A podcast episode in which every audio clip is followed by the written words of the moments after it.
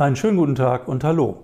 Die Wirtschaft in Deutschland bewegt sich auch weiterhin vor allem in eine Richtung nach unten.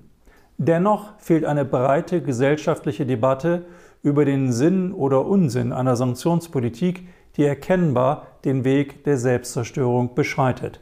Deutschland drohen massive soziale Verwerfungen, eine Pleitewelle kleiner und mittelständischer Unternehmen, die die hohen Energiekosten nicht länger tragen können, eine dauerhaft hohe Inflation, der Zusammenbruch von Lieferketten. Ausländische und inländische Großunternehmen werden abwandern, etwa in die USA, wo die Energiekosten bei etwa einem Achtel der deutschen Energiekosten liegen. Die Ampelkoalition reagiert auf die Krise mit hastig geschürten Entlastungspaketen, die lediglich Symptome lindern können, nicht aber das grundlegende Problem lösen werden. Die Zeit konkurrenzlos billiger Gaslieferungen aus Russland ist unwiderruflich vorbei. Sie können auch nicht ersetzt werden. Alles, was folgt, wird deutlich teurer sein. Das bedeutet, dass die Bundesregierung, sicherlich ungewollt, auf jeden Fall aber unbedacht, den wirtschaftlichen Niedergang des Landes eingeleitet, ihn sozusagen eingepreist hat. Gleichzeitig begreifen mehr und mehr Menschen, was da auf sie zukommt in den nächsten Monaten und Jahren. Angst und Sorge vermischen sich mit Wut und aufkeimenden Protesten. Das verheißt nichts Gutes, denn eine Gesellschaft jenseits des Realitätsprinzips, entkoppelt von jeder ernsthaften, streitbaren, diskursiven Auseinandersetzung in Grundsatzfragen, was anderes als eine Zerreißprobe soll dabei herauskommen? Dessen ungeachtet nehmen die Moralapostel in Politik und Medien bereits das nächste Ziel ins Visier und empfehlen der Exportnation Deutschland Handelsbeschränkungen mit China. Zu glauben, man könne sich politisch und wirtschaftlich gleichzeitig mit Russland und Deutschlands wichtigstem Handelspartner anlegen, grenzt an Wahnsinn, der aber ganz offenkundig Methode hat. Am 1. Juni 2022 erklärte Außenministerin Baerbock anlässlich einer Haushaltsdebatte im Bundestag, Zitat, ich unterscheide nicht zwischen Uiguren in China, Ukrainerinnen und verfolgten russischen Journalisten, zwischen Jesiden oder Kurden, Deutschland übernimmt außenpolitische Verantwortung auf Basis von Werten und Entschlossenheit. Zitat Ende. Theoretisch hätte sie auch Palästinenser oder Bootsflüchtlinge erwähnen können, von Julian Assange ganz zu schweigen, was sie wohlweislich nicht getan hat. Werte enden gerne da, wo Gegenwind droht. Gegenüber dem Auslandssender Deutsche Welle erklärte Baerbock im Juli 2022, sie meine es sehr ernst, wenn sie betone, Deutschland müsse seine wirtschaftliche Abhängigkeit von China deutlich verringern. Das ist im Grundsatz nicht verkehrt, Stichwort Lieferketten, sofern das Augenmaß darüber nicht verloren geht. Deutschland zählt 83 Millionen Einwohner, China 1,4 Milliarden. Hier die Kraftprobe zu suchen, könnte böse enden. Aufschlussreich ist auch ein Vortrag, den die Außenministerin am 1. August 2022 in New York hielt. Darin kritisiert sie Chinas übergriffige Haltung gegenüber Taiwan. Die US-amerikanische, die hat sie nicht thematisiert, auch da wäre einiges zu kritisieren. Stattdessen plädiert sie für Führungspartnerschaft an der Seite der USA. Zitat wir erarbeiten zum ersten Mal in meinem Ministerium eine eigene China-Strategie, die nächstes Jahr veröffentlicht wird und die strategischen Überlegungen hier in den Vereinigten Staaten umfassend berücksichtigt. Zitat Ende. Will heißen, wir bekennen uns auch weiterhin zu unserer Rolle als Juniorpartner vornehmlich amerikanischer Interessen, werten die allerdings sprachlich auf. Sollte es zu einem Krieg zwischen den USA und China kommen, so viel Prognose sei gewagt, wird Deutschland mit an Sicherheit grenzender Wahrscheinlichkeit eines nicht tun, neutral bleiben. Die Napoleon zugeschriebene und von Henry Kissinger wiederentdeckte Einsicht, Staaten hätten keine Freunde, nur Interessen, ist in Deutschland nicht zu vermitteln. Hier obwalten die Moralisierung von Politik und die Politisierung von Moral, was zwangsläufig zu einer Ideologisierung des eigenen Handelns führt und jede öffentliche Debatte, jede streitbare Auseinandersetzung beendet, bevor sie überhaupt geführt werden kann. Denn warum sollten sich diejenigen, die sich im Besitz einer höheren Wahrheit wähnen, auf Argumente einlassen oder ihr eigenes Tun hinterfragen? Deutschland kultiviert eine Moralfalle, die uns zum Verhängnis zu werden droht. Die Annahme, einer göttlichen oder moralingestärkten Mission zu dienen, ist kein deutsches Phänomen allein. Zahlreiche Nationen postulieren ein Gottesgnadentum ihres eigenen Wirkens, sehen sich etwa als unersetzliche Nation wie die USA. Dergleichen Selbsterhöhungen dienen der Legitimierung politischer Macht nach innen wie nach außen. Sie haben eine lange geschichtliche Tradition. Die spanischen und portugiesischen Eroberer Lateinamerikas etwa beriefen sich im 16. und 17. Jahrhundert auf Missionierung und Christentum, um ihre Massaker und Plünderungen, ihre Gier zu rechtfertigen. Die Konquistadoren raubten und mordeten im Namen des Herrn mithin der ultimativen Instanz. Bescheidener im Ansatz waren die Briten, die ihre Unterwerfung der Welt im 19. Jahrhundert als zivilisatorische Mission verstanden, lehrten sie doch den Wilden den aufrechten Gang. Beide kolonialen Beispiele illustrieren, dass Moral und Werte gerne als Alibi dienen für Macht- und Herrschaftsansprüche. Das ist in der Gegenwart in einer von imperialen Interessen geleiteten Geopolitik nicht grundsätzlich anders. Diese Einsicht veranlasste einen der Granden vergangener Zeiten in der SPD, Egon Bahr, zu sprichwörtlichem Klartext. Zitat: Wenn ein Politiker anfängt, über Werte zu schwadronieren, anstatt seine Interessen zu benennen, wird es höchste Zeit, den Raum zu verlassen. Zitat Ende. Auch in den USA, in Frankreich oder Großbritannien bemüht die Führungsriege gerne das Gute, Wahre, Schöne. Mit einem allerdings entscheidenden Unterschied zu Deutschland. Dort weiß man zwischen Rhetorik und Realpolitik zu unterscheiden. Im Zweifel gilt etwa in Washington immer die Einsicht America First, nicht allein unter Trump. Der deutsche Ansatz, quer durch die Parteien, am wenigsten verstellt bei den Grünen, ist ein anderer. Wir sind die Guten. Wir haben keine Interessen, wir handeln schlicht und ergreifend werteorientiert. Im Zweifel natürlich gemäß der Anregungen und Vorgaben des großen Bruders. Nicht zuletzt deswegen, weil wir die richtigen Lektionen aus der jüngeren deutschen Geschichte gelernt haben. Diese Haltung ist hierzulande sehr, sehr wirkmächtig. Es wäre unangemessen, darin lediglich Heuchelei zu erkennen. Die spielt auch eine Rolle, eine wesentliche sogar, einschließlich des damit einhergehenden Tunnelblicks. Ich nehme nur wahr, was mir und meinem Umfeld dienlich erscheint. Nicht allein Parteisoldaten, auch weite Teile der Führungsebene sind gleichwohl zutiefst davon überzeugt, im Dienst einer untadeligen, bis in die Haarspitzen verinnerlichten Moral zu stehen. Sie glauben tatsächlich ihrer eigenen, fokussierten Weltsicht und sehen darin ein getreues Abbild der Wirklichkeit. Umso mehr, als sich Machteliten am liebsten in ihren eigenen Echokammern bewegen und sich nur selten den Zumutungen einer kritischen Selbst- Befragung unterziehen jenseits von Talkshow-Harmlosigkeiten.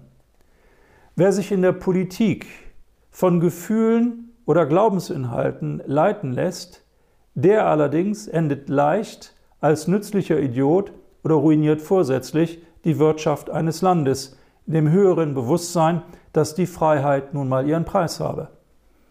Die Welt in klassischer Manier in gut und böse zu unterteilen, war in der Geschichte meist gleichbedeutend mit Unheil. Dennoch erscheint dieses im Unterbewusstsein guthaftende Kindchenschema unsterblich. Die neueste Variante hört auf Demokratie, das sind wir, die Guten, versus Autoritarismus, das sind die anderen, die Bösen.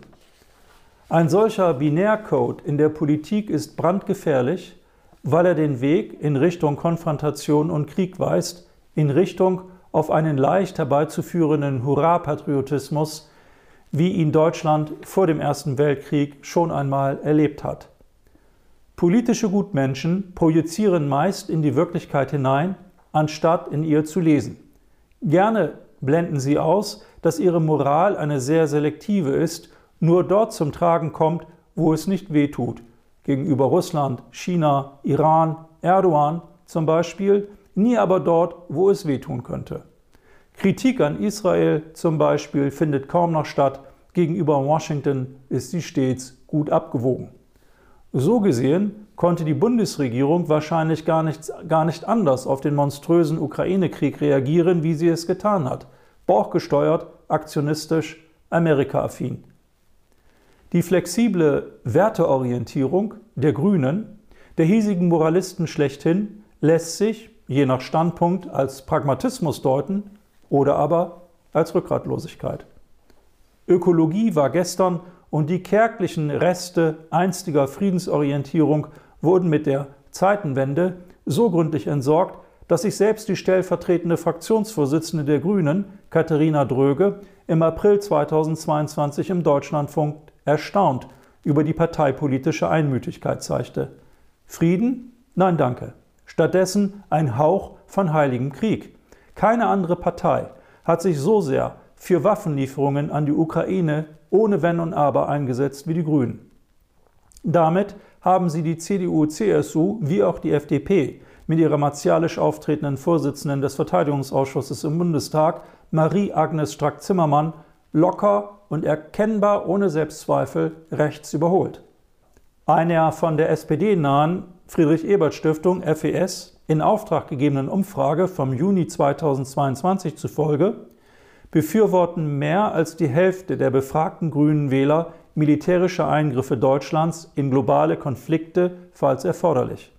Bei CDU und FDP-Wählern liegt die Zustimmung lediglich bei einem Drittel, SPD-Wähler 25 Prozent, linke Wähler 5 Prozent. In der FES-Analyse heißt es dazu treffend, Zitat, nicht nur hat sich damit die einst aus der Friedensbewegung hervorgegangene pazifistische Partei von der Parteispitze bis zur Anhängerschaft in eine tendenziell pro-interventionistische gewandelt, auch geht damit eine Art Kultivierung und grundsätzliche Akzeptanz militärischer Gewalt einher, wie es für Deutschland zumindest ungewöhnlich ist. Zitat Ende. Damit nicht genug. Die Grünen-Wählerschaft verlangt zu 84 Prozent eine normativ ausgerichtete Außenpolitik, die Werte über Interessen stellt, selbst für den Fall nachteiliger Folgen. Die Wähler aller anderen Parteien sind da deutlich zurückhaltender. Sollten die Deutschen Wohlstandsverluste hinnehmen, um die hiesige wirtschaftliche Abhängigkeit insbesondere von Russland und China zu verringern? Fast 100 Prozent der grünen Wähler bejahen das, bei den übrigen Wählergruppen sind es weniger, doch immerhin noch um die 75 Prozent. Wer immer da für Wohlstandsverlust eingetreten sein mag, er wird ihn ohne Zweifel auch bekommen.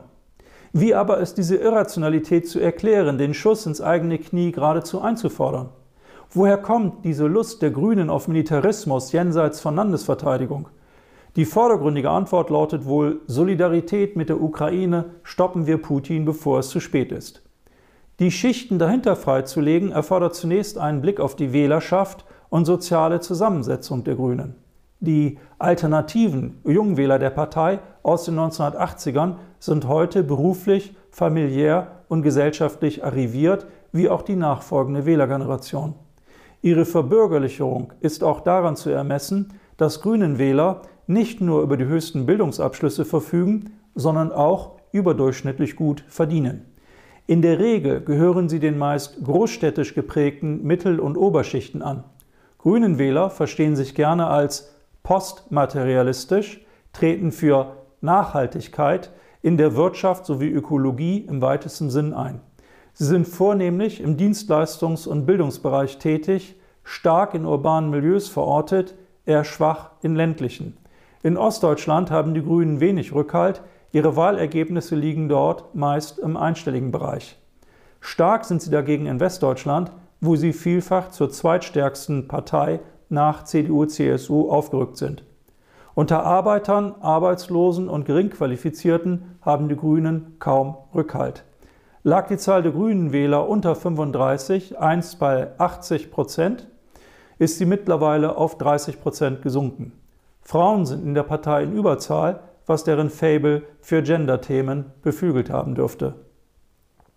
Die Grünen mögen sich als postmaterialistisch verstehen, tatsächlich aber gehören sie zu den Bessergestellten und Privilegierten. Ihren Wohlstand missverstehen sie als quasi Gott gegeben, als Lohn des eigenen, im Grundsatz richtig geführten Lebens, auf dem man fast schon einen Rechtsanspruch zu haben glaubt. Doch über Geld zu verfügen, beantwortet nicht die Sinnfrage, die sich dem Einzelnen wie auch jeder Gruppe stellt. Anders gesagt, die nach dem größeren Zusammenhang, dem Warum und Wozu einer Gebrauchsanweisung des Daseins. Das Bekenntnis zur Ökologie reicht dafür nicht aus. Auf gesellschaftlicher Ebene gehen der digitale Wandel, die Globalisierung, die fortschreitende Individualisierung der Arbeitswelt, Stichwort Homeoffice, einher mit dem Bedeutungsverlust traditioneller identitätsstiftender Bezugsrahmen, darunter etwa Parteien, Gewerkschaften, Kirchen, Vereine. Begriffe wie Nation oder Religion erzielen in höher gestellten sozialen Milieus kaum noch Bindungswirkung. Auch die klassische Familie aus Vater, Mutter, Kind ist nur noch bedingt Refugium, sie konkurriert mit gender- und queer orientierten Lebensformen. Gehen Gewissheiten verloren, wächst die Suche nach Orientierung und Halt. Ist das Tattoo am Ende identitätsprägender als jedes Wir-Gefühl, offenbart sich darin ein Höchstmaß an Freiheit wie auch ein Krisensymptom. Eine Gesellschaft ohne kollektives Ich, ohne verlässliche Erzählungen, ohne Mythen läuft Gefahr, sich zu verlieren. Konsumismus und Hedonismus sind lediglich Ersatzhandlungen, Lückenfüller. Hier nun kommt die Moral ins Spiel. Nicht eine ethisch fundierte, sondern eine subjektiv begründete. Die berühmte Liedzeile Erst kommt das Fressen, dann die Moral aus der Dreigroschenoper könnte richtiger kaum sein. Das Wissen darum ist lediglich in den Hintergrund gerückt im reichen Deutschland. Wer im Schatten des Wohlstands lebt, erst recht in ärmeren Teilen der Welt, wird dagegen lauthals mitsingen. Den Grünen ist das bemerkenswerte Kunststück gelungen, den emotional ansprechenden Begriff Moral politisch umfassend zu besetzen und damit ein Angebot zur Identifikation in einer postmodernen Gesellschaft anzubieten, die sich ihrer selbst längst nicht mehr sicher ist. Wunderbarerweise gibt es hier kein Copyright. Jeder kann unter Moral verstehen, was er mag, wie es gerade gefällt oder nützlich erscheint. Moral ist massentauglich. Wird sie dann noch in einen größeren Zusammenhang überführt, jenen der Werte, wird aus dem Gutmenschen leicht ein Ideologe, der sich eingebettet weiß in einen größeren, nicht weniger heiligen Gral aus Freiheit und Demokratie. Das ist dann, böse gesagt, die Geburtsstunde des Transatlantikers, der Sicherheit und Sinnstiftung beim Übervater sucht. Auch andere Parteien bemühen Werte und Moral, insbesondere CDU, CSU. Doch bieten die Grünen mehr Lifestyle. Wir sind die Guten, das ist das Credo grüner Identität. Wir retten die Welt. Und weite Teile der Bevölkerung, allen voran die eigene Wählerschaft, kauft ihnen das ab. Nicht zuletzt aufgrund des telegenen Führungspersonals. Insbesondere die Bodenständigkeit des Schwiegersohntyps Robert Habeck kommt gut an. Der gewiefte Kommunikator wirkt glaubwürdig und authentisch, derweil er das Land gegen die Wand fährt. Der Spiegel machte sein gemartert anmutendes Konterfei kürzlich gar zum Titelbild mit der Unterzeile Der Leidtragende. Ein moderner Christophorus, der nicht das Jesuskind über den Fluss trägt, wohl aber das Leid dieses Landes, wenn nicht der Welt, auf seinen Schultern. Ob Habeck der gefühlte Bundeskanzler bleibt, sollten die Umstände nach einem Königsopfer verlangen, bleibt abzuwarten. Wir sind die Guten. Das ist das Angebot der Grünen an die Gesellschaft wie auch an sich selbst. Darin überflügeln sie jede Konkurrenz. Als Gute sind sie gegen das Böse, gegen den Klimawandel, gegen Putin, die Mullahs, die Unterdrückung der Uiguren, das Patriarchat. Das Böse ist so unbestimmt wie das Gute. Deswegen gerade lädt es ein zum kollektiven Bekenntnis, denn jeder ist frei in der Benennung seiner eigenen Dämonen. Alles ist gut, solange du nur gegen das Böse bist, egal in welcher Form. Die emotionale Selbstvergewisserung, die damit einhergeht, ist nicht zu unterschätzen. Auch ich bin ein Guter. Mit diesem Kick stelle ich mich nach außen dar, gelingt mir der Brückenschlag zu Gleichgesinnten, erfahre ich Anerkennung und Wohlwollen. Im Beruf, im Alltag, in den sozialen Medien. Leider kann das süchtig machen, die Jagd nach solchen Glücksmomenten, nach Bestätigung. Die meisten Moralisten, einmal auf den Geschmack gekommen, suchen unbewusst den fortwährenden Applaus und landen früher oder später in einer narzisstisch umrandeten Selbstbestätigungsfalle. Die Ukraine braucht mehr Waffen. Die Ukraine braucht noch mehr Waffen. Schluss endlich mit dem Russengas. Jeder, der das postuliert, ob im politisch-medialen Mainstream oder irgendwo im Netz, ist erst einmal auf der sicheren Seite, kann mit Zustimmung und Beifall rechnen. Die Versuchung ist groß, die Dosis zu erhöhen, dauerhaft auf Speed zu gehen. Schickt doch endlich die Bundeswehr in die Ukraine, die NATO, am besten mit Bodentruppen. Wer sich im Besitz einer höheren Wahrheit wähnt, wird jedem, der seine Meinung nicht teilt, eher abweisend als zugewandt begegnen oder gleich auf Angriff schalten. Vor allem aber ist der notorische Gutmensch kaum in der Lage, sich in die Perspektive seines Gegenübers oder gar Widersachers zu versetzen. Das allerdings ist die Voraussetzung jeder Friedensethik. Putin mag ein Verbrecher sein. Ich muss trotzdem in der Lage sein, die Motive seines Handelns zu verstehen, auch wenn ich sie verurteile oder sie mir verwerflich erscheinen. Andernfalls besteht die Gefahr endloser Gewalt und Gegengewalt. Im Namen des Guten einen Kreuzzug gegen das Böse zu führen, bedeutet sich selbst zu erhöhen, den anderen aus einem Seeschlitz wahrzunehmen und vor allem nichts zu riskieren. Am Ende steht die Selbsttäuschung, der Größenwahn der Übermensch, der nötigenfalls auch den Atomkrieg nicht scheut, als Teil jeder Kraft, als Teil jener Kraft, die stets das Gute will und stets das Böse schafft, in einer Umkehr Mephistos.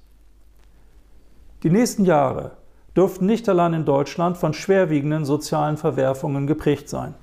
Fast alle Grünen Wähler seien bereit, Wohlstandsverluste hinzunehmen, diene es denn der guten Sache, so der Befund der vorgestellten FES-Studie. Dergleichen Bekundungen sind in erster Linie wohl Rhetorik. Sie dienen der Selbstbestätigung und werden in dem Maß abnehmen, wie auch die Mittelschichten die Folgen von Preisanstieg und Wohlstandszerstörung zu spüren bekommen. Das Gutmenschentum bewohnt vorzugsweise ein geistig-moralisches Bullabü und hat nur wenig Gespür für wirtschaftliche und geopolitische Realitäten. Offenbar glauben Angehörige solcher Milieus, nichts und niemand könne ihr als naturgegeben angesehenes Anrecht auf ein gutes Leben gefährden. Am eigenen Leib zu erfahren, dass dem nicht so ist, dürfte in Kreisen, die bislang keine substanzielle Not und kaum Lebenskrisen jenseits subjektiver Befindlichkeiten zu meistern hatten, mit einer tiefen, ja existenziellen Verunsicherung einhergehen. Wie werden Grünenwähler reagieren, sollten sie Angst bekommen vor ihrem eigenen sozialen Abstieg, wenn ihre Wohlfühlwelt ins Wanken gerät, sie erkennen müssen, dass es einen Zusammenhang gibt zwischen Sein und Bewusstsein. In einem Gespräch mit der Neuen Zürcher Zeitung argumentiert der US-Autor Michael Schellenberger, dass die Grünen aus genau diesem Grund gegenwärtig ihren Zenit an Macht und Einfluss erlebten, künftig aber an Bedeutung verlieren würden, weil die Wähler sich von ihnen aus Enttäuschung und Ernüchterung abwenden.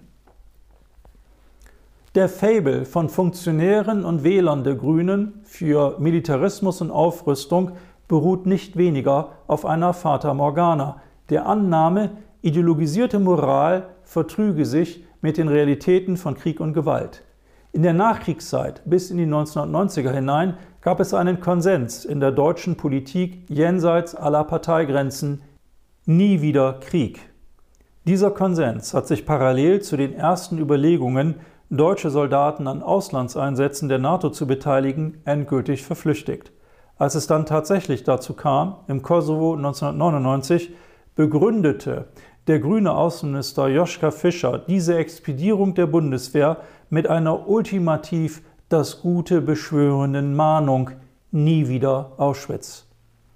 Diese politische Instrumentalisierung eines historischen Vermächtnisses zeigt, wie einfach es auch in einer vermeintlich aufgeklärten Gesellschaft ist, für den Krieg zu trommeln. Weit ab der eigenen Grenzen idealerweise. Anders als im Umfeld meinungsbildender Kreise in den ehemaligen Kolonialmächten Großbritannien und Frankreich und teilweise selbst in Washington ist das Wissen um geopolitische Zusammenhänge oder Hintergründe auf deutscher Seite meist gering. Das befördert die projektive Wahrnehmung, stärkt das Sendungsbewusstsein und erleichtert den Weg in Richtung militärischer Intervention. Nicht allein, aber verlässlich bei den Grünen. Unvergessen der Vorschlag von Katrin Göring-Eckardt, damals Fraktionschefin, heute Vizepräsidentin des Bundestages zur Zeit des Syrienkrieges. 2014 empfahl sie, die Bundeswehr nach Syrien zu entsenden. Gefragt, gegen wen die dort kämpfen solle, lautete ihre Empfehlung gegen die Islamisten und gegen das Assad-Regime. Niemand aus dem Bereich des Mainstream sah sich veranlasst, die bodenlose Ahnungslosigkeit vorzuhalten, die einem Vorschlag solcher Güte zwangsläufig zugrunde liegt. Kein US-Politiker wäre nach den Erfahrungen in Afghanistan und im Irak jenseits von Rhetorik ernsthaft auf die Idee gekommen, noch einmal Bodentruppen zum Kampfeinsatz zu entsenden, dieses Mal nach Syrien. Wohl aber eine angelernte Theologin und Studienabbrecherin aus Deutschland, die dabei keinen Gedanken auf das Völkerrecht verschwendet hat, im Namen des Guten benennt sie gleich zweifach das Böse, Assad und die Islamisten. Das muss genügen. Das Gefährliche solcher Überlegungen, die sich im Ukraine-Krieg fortsetzen, ist das Fehlen von Augenmaß und Expertise. Natürlich kann man deutsche Waffen ohne Ende in die Ukraine liefern, wie es führende Grüne, einige Zeit am lautstarksten Anton Hofreiter, mit größtem Nachdruck gefordert haben. Der ungestüme Dschihadismus der Grünen bei gleichzeitiger, bei gleichzeitiger Ablehnung von Friedensverhandlungen erhöht allerdings die Gefahr eines Waffengangs zwischen der NATO und Russland, was in deren Überlegungen offenbar gar nicht erst einfließt. Einen Krieg, der das eigene Land verwüstet, können sich Grünen-Anhänger und nicht nur sie offenbar nicht vorstellen. Auch deswegen wohl, weil die Erinnerung an den Zweiten Weltkrieg lange verblasst ist und Entscheidungsträger wie auch deren Wähler in der Generation der 40- und 50-Jährigen Krieg missverstehen als bloßes Ausrufezeichen, als notwendige Selbstermächtigung im Ringen zwischen Gut und Böse. Dass Deutschland und Berlin im Fall eines realen Krieges erneut aussehen könnten wie schon 1945, im Fall eines nuklearen Schlagabtausches eher wie in Zeiten der Flugsaurier, entweder kommt Ihnen dieser Gedanke gar nicht erst oder Sie halten ihn für vollkommen abwegig ist doch die NATO ein reines Verteidigungsbündnis auf der Grundlage von Werten. Und der russische Aggressor verstehe nun mal allein die Sprache der Stärke, der Abschreckung. Verhandeln, miteinander reden, das wäre Verrat an den Ukrainerinnen und Ukrainern. Sollte die Welt zugrunde gehen, dann bitte sprachgerecht.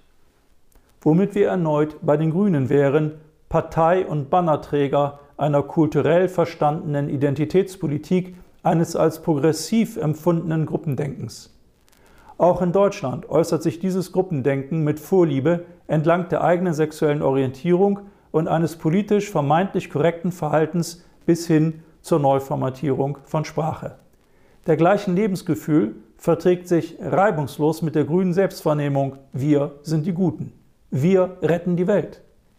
Leider interessieren sich weder die Grünen noch die Gutmenschen anderer Parteien übermäßig für diejenigen, die den Preis für diese Weltenrechnung, für diese Weltenrettung zu entrichten haben. Grün zu sein, sich grün zu verorten, bedeutet noch, zu den Privilegierten zu gehören.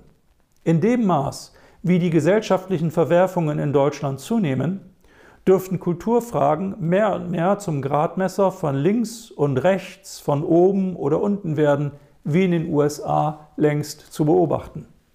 Plakativ gesprochen, der urbane Mittelstand wird auch weiterhin Lastenfahrrad fahren, sich gesund ernähren und auf seine Work-Life-Balance achten und gleichzeitig herabsehen auf die Malocher, die zu viel duschen, mehr Fleisch als Gemüse essen, zu dick sind, sich zu wenig bewegen, die falschen Autos fahren und einfach nicht verstehen wollen, dass in der Ukraine auch unsere Freiheit verteidigt wird.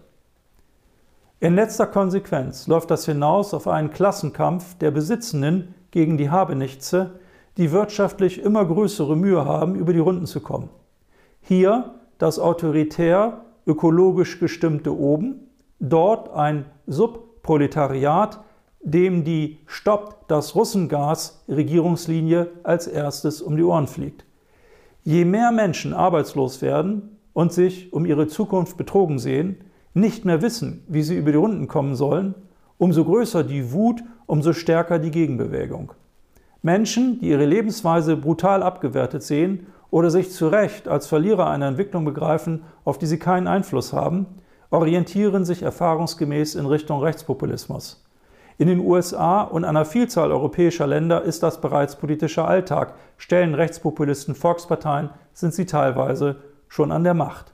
In Deutschland vor allem wohl deswegen nicht, weil es diesem Land bislang alles in allem sehr gut ging. Das ist vorbei, auf lange Zeit vorbei, unwiderruflich wohl vorbei. Nutznießer dieser Entwicklung muss nicht zwangsläufig die AfD sein. Gut vorstellbar, dass neue, ganz andere Bewegungen entstehen, auch ultranationalistische oder gewaltbereite im Stil der Proud Boys, die bei der Erstürmung des Kapitols in Washington im Januar 2021 eine führende Rolle spielten. Noch fehlt den Patrioten hierzulande eine charismatische Führungspersönlichkeit la Jörg Haider. Sobald ein solcher Anti-Habeck die Bühne betritt, schreitet die Zweiteilung der Gesellschaft zügig voran. Daran zu zweifeln gibt es wenig Anlass. Entzünden dürfte sie sich auch und vor allem entlang kultureller Symbole den unten zutiefst verhassten identitätspolitischen Gewissheiten und Forderungen. Stichworte Gendersternchen, Biologie ist Einbildung, Kinder sollen nicht Indianer spielen.